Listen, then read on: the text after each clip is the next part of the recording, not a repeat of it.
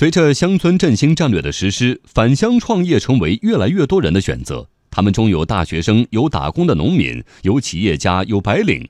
是什么让他们回归土地、返乡创业的途中，他们遇到哪些困惑，又如何突出重围？政策又该如何扶持？每一个返乡创业者的故事，其实就是新时代中国经济的奏鸣曲。从五月七号开始，中央人民广播电台推出系列报道《走回家创业》。今天播出第三篇，一场生态循环农业的试验。采制：央广记者刘百轩。创业者李安朝，四川内江市东兴区沙坝养殖专业合作社社长，四十九岁，原中国十九野建设集团公司技术管理人员。他是村里第一位走出去的大学生，之后又第一个返乡创业。二零一四年，他告别大城市，回到家乡创办养殖专业合作社，带领父老乡亲发展生态循环农业。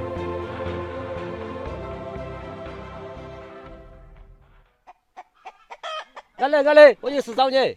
村民叫着李安朝的小名儿，火急火燎地找他咨询农业问题。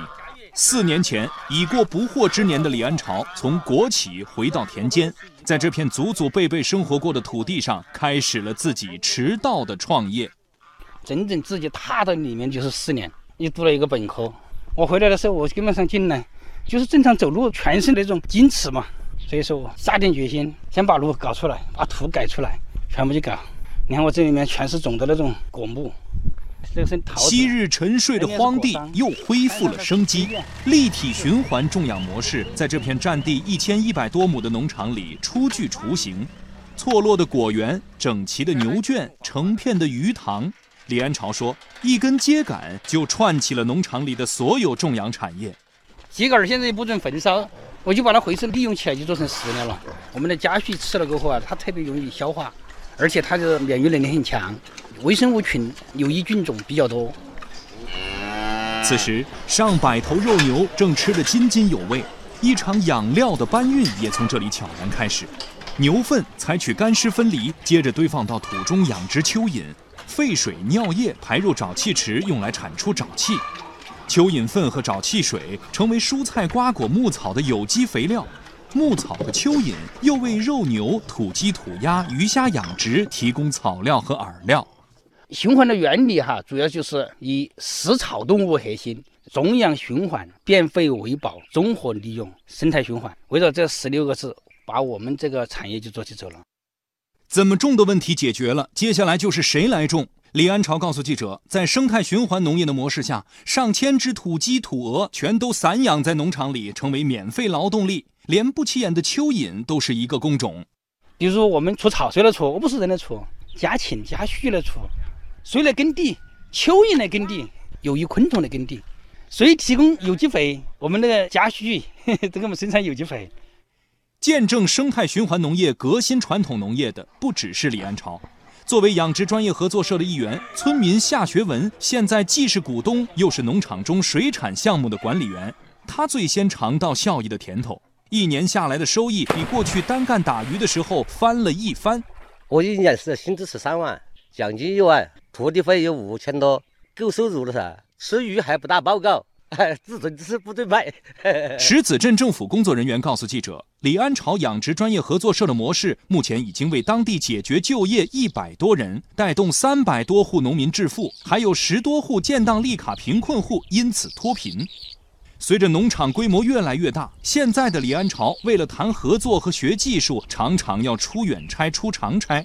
然而他说：“深一脚浅一脚，踩在土里的感觉依然最自在。”眼下他的小目标是做生态循环农业的头号玩家，打造中国生态循环农业的示范产业基地，让农村的机会向每一位归来者敞开。我想要把这个农村呢，把它变成一个大家向往的地方，要把农民变成一种人们哈很崇尚而且很高尚的职业。创业者说：“四川内江市东兴区沙坝养殖专业合作社社长李安朝，我们农业哈要走科技的道路。那么科学发展，它必须要遵守自然和和谐和自然生命的原则。所以说，我们要科学发展农业啊，不能够把我们传统的高品质的东西丢掉了。既要有科学发展速度、效率，也要保证它和谐和自然，也就是生态。只有这种循环生态相结合，才能真正的做到品质又有效率。创业指南针，农业农村部产业政策与法规司体制改革处副处长李冠佑。李安朝呢，他是一名返乡创业农民，然后在家乡发展生态循环种养，既提高了产品的质量，同时也取得了不错的效益，这是符合未来发展方向的。现在呢，他的经营活动还主要在种养业，下一步呢，可以结合当地的市场需求，向下游产业链延伸，发展休闲农业、农产品加工，实现一二三产业的融合，这样就可以进一步提高产业增值收益，拓展市场空间。当然，随着它的经营规模扩大，它的融资难的问题可能会更加突出。这就要求根据乡村产业的特点，对农村金融的商业模式、抵押物流转机制、支持政策、考核机制等等进行一系列的创新。